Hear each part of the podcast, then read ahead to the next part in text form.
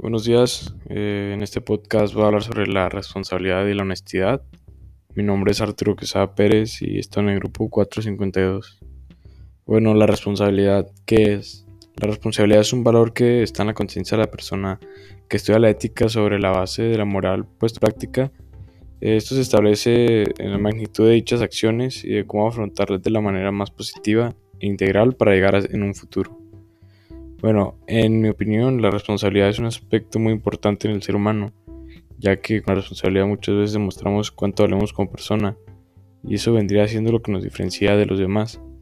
Y siempre ser responsable habla bien de nosotros, ya sea en un trabajo eh, o en cualquier cosa, pues siempre va a venir bien.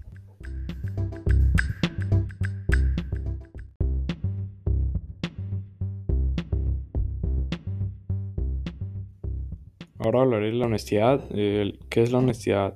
Bueno, como honestidad se designa la cualidad honesto.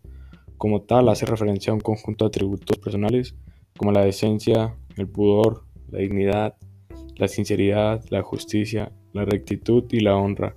Todo esto es una forma de ser y de actuar.